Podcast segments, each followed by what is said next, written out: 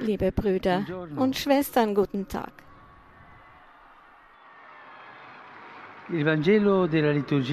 Das Evangelium der heutigen Liturgie führt uns an die Ufer des Sees von Galiläa. Die Menge drängt sich um Jesus, während einige enttäuschte Fischer, darunter Simon Petrus, nach dem missglückten Fischfang in der Nacht die Netze waschen. Jesus steigt in das Boot des Simon und fordert ihn auf, aufs Meer hinauszufahren und seine Netze noch einmal auszuwerfen. Halten wir bei diesen beiden Handlungen Jesu inne. Zuerst steigt er in das Boot, dann fordert er ihn auf, aufs Meer hinauszufahren. Es war eine Nacht, in der alles schiefgegangen ist. Sie haben keine Fische gefangen, aber Petrus vertraut Jesus und fährt hinaus. Zunächst einmal steigt Jesus in das Boot des Simon, um was zu tun, um zu lehren. Und er wählt gerade dieses Boot, ein Boot, das nicht voller Fische ist, sondern ein Boot, das nach einer Nacht voller Mühen und Enttäuschungen leer ans Ufer zurückkehren musste. Das ist ein schönes Bild, das sich auch auf uns anwenden lässt.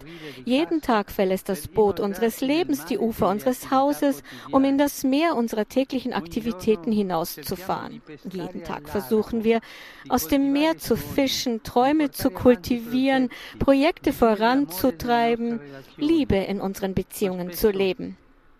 Aber oft erleben wir, wie Petrus, eine Nacht der leeren Netze. Die Nacht der leeren Netze. Die Enttäuschung darüber, dass wir trotz aller Anstrengungen nicht das gewünschte Ergebnis sehen. Wir haben die ganze Nacht gearbeitet und nichts gefangen, sagt Simon. Wie oft haben auch wir das Gefühl, eine Niederlage erlitten zu haben und spüren, wie Enttäuschung und Bitterkeit unser Herz erfüllt. Und das sind zwei sehr gefährliche Dinge. Und was tut der Herr? Er beschließt, in unser Boot zu steigen. Von dort aus will er der Welt das Evangelium verkünden. Genau dieses leere Boot, das Symbol unserer Unfähigkeit, wird zum Lehrstuhl Jesu, zur Kanzel, von der aus er das Wort verkündet. Das ist es, was der Herr tut. Er ist der Herr der Überraschungen, der Wunder und der Überraschungen. Er steigt ins Boot unseres Lebens, wenn wir ihm nichts zu bieten haben. Er dringt in unsere Lehre ein und füllt sie mit seiner Gegenwart. Er nutzt unsere Armut, um seinen Reichtum zu verkünden, unser Elend, um uns seine Barmherzigkeit kundzutun. Und wir dürfen eines nicht vergessen. Gott will kein Kreuzfahrtschiff. Ein einfaches, ausrang ausrangiertes Boot ist ihm gut genug, solange wir ihn nur willkommen heißen. Wir müssen ihn willkommen heißen. Was für ein Boot es ist, ist ihm egal. Aber wir müssen uns fragen, lassen wir ihn in das Boot unseres Lebens? Stellen wir dem Herrn das wenige, das wir haben, zur Verfügung? Manchmal haben wir das Gefühl, seiner nicht würdig zu sein, weil wir Sünder sind. Aber das ist eine Ausrede, die dem Herrn nicht gefällt, weil sie ihn von uns entfernt. Er ist der Gott der Nähe, der Zärtlichkeit. Er sucht keinen Perfektionismus, er will empfangen werden. Und er sagt auch zu dir, lass mich in das Boot deines Lebens steigen, so wie es ist.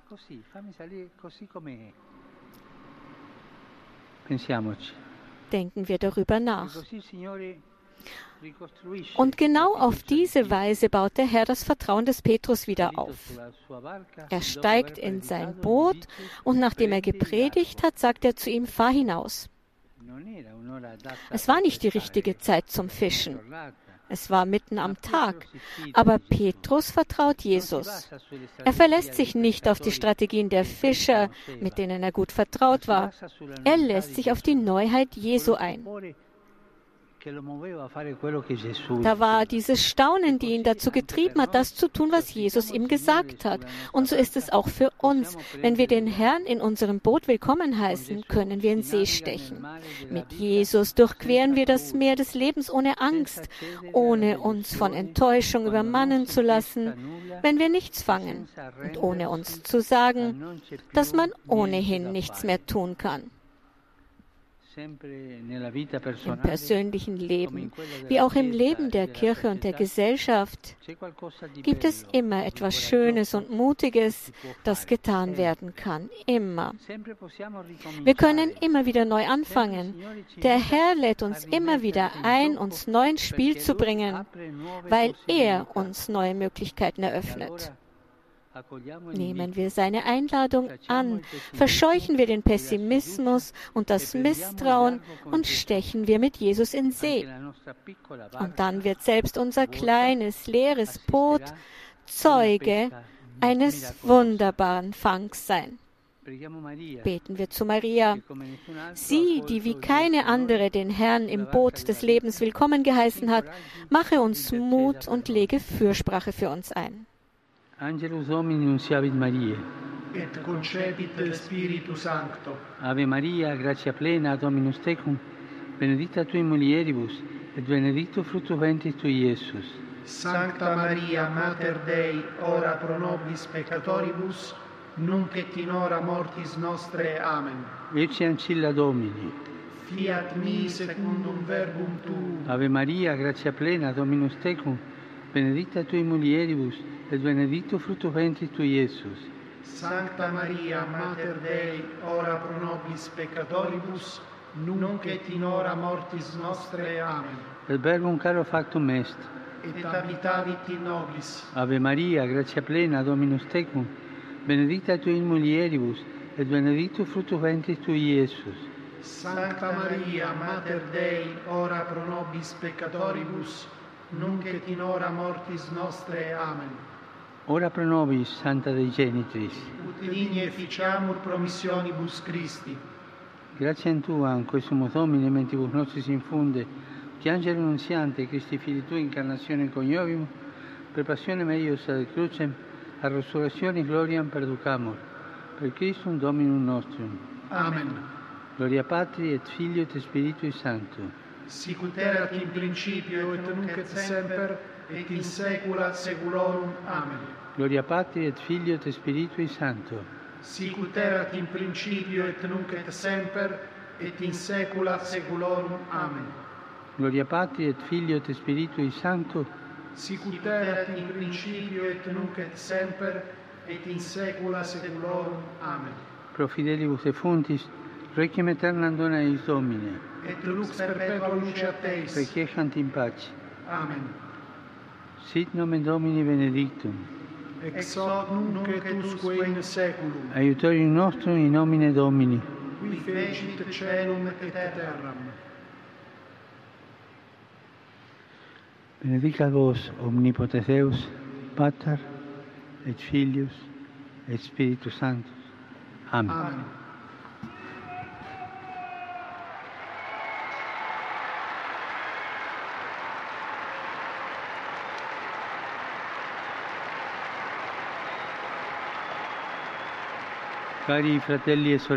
Liebe Brüder und Schwestern, Heute. heute begehen wir den Internationalen Tag gegen weibliche Genitalverstümmelung. Circa drei Millionen Mädchen müssen diese leider weit verbreitete Praxis ertragen, die lebensgefährdend ist und die Würde der Frau mit Füßen tritt. Am kommenden Dienstag, dem Gedenktag der heiligen Josephine Bakita, begehen wir den internationalen Gebetstag gegen den Menschenhandel.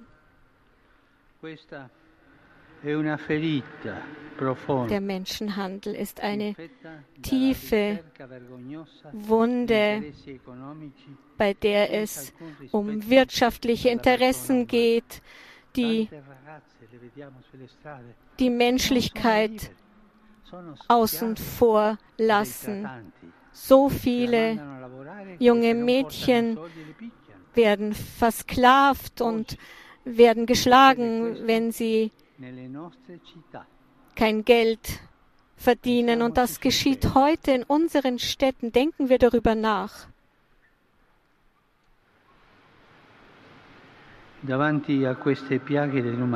Angesichts dieser Geißeln der Menschheit bringe ich meinen Schmerz zum Ausdruck und fordere alle Verantwortlichen auf, entschieden gegen die Ausbeutung einzutreten die vor allem Verbrechen, die vor allem Frauen und Mädchen betreffen. Heute begehen wir in Italien den Tag des Lebens zum Thema das Leben bewahren. Und das gilt für die schwächsten Glieder der Gesellschaft, ältere Menschen und Kinder, denen man es nicht möglich macht, geboren zu werden. Die Kultur des Lebens muss dem demografischen Rückgang entgegengehalten werden. Jedes menschliche Leben muss geschützt werden, immer. Wir sind daran gewöhnt, in den Medien so viele hässliche Dinge zu lesen. Sch schlimme Nachrichten, Unfälle, Mord, es passieren so viele schlimme Dinge. Und ich möchte heute an zwei schöne Dinge erinnern. In Marokko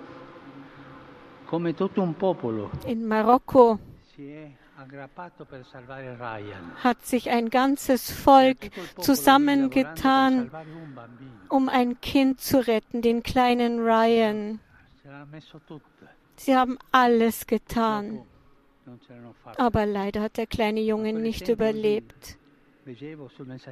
Und ich habe das heute im italienischen Messaggero gelesen und dieses Foto gesehen von diesen vielen Menschen, von dieser Menschenmenge, die sich zusammengefunden hat, um diesen kleinen Jungen zu retten. Danke diesem Volk Marokkos, das alles getan hat, um diesen kleinen Jungen zu retten. Eine andere Sache ist in Italien passiert,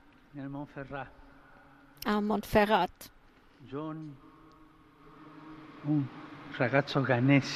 Ein 25-jähriger junger Mann aus Ghana, ein Flüchtling, der hierher nach Italien gekommen ist und so viel Leid, so viel Leid erfahren hat auf dem Weg hierher und der am Schluss in Monferrato eine Arbeit gefunden hat und sich in einer Agrar, in einem Agrarbetrieb eine Zukunft aufbauen wollte. Und der ist dann an Krebs erkrankt, un unheilbar. Und als man ihm die Wahrheit gesagt hat und ihn gefragt hat, was er tun will, hat er gesagt, er möchte nach Hause zurückkehren, um seinen Vater noch einmal umarmen zu können, bevor er sterben muss. Und die Leute aus Monferrato haben sofort Geld gesammelt und den jungen Mann, der na, ins Flugzeug gesetzt, damit er seinen Vater noch einmal umarmen kann. Und das zeigt uns, dass es auch inmitten dieser vielen hässlichen Nachrichten unserer Zeit auch viele schöne Zeugnisse gibt von Zeugnissen von nebenan, der Heiligen von nebenan. Vielen Dank für diese schönen Zeugnisse. Ich grüße euch alle, Römer und Pilger, besonders die Pilger aus Deutschland, aus Polen und Valencia in Spanien. Ich grüße auch die Studenten aus Madrid. Eh?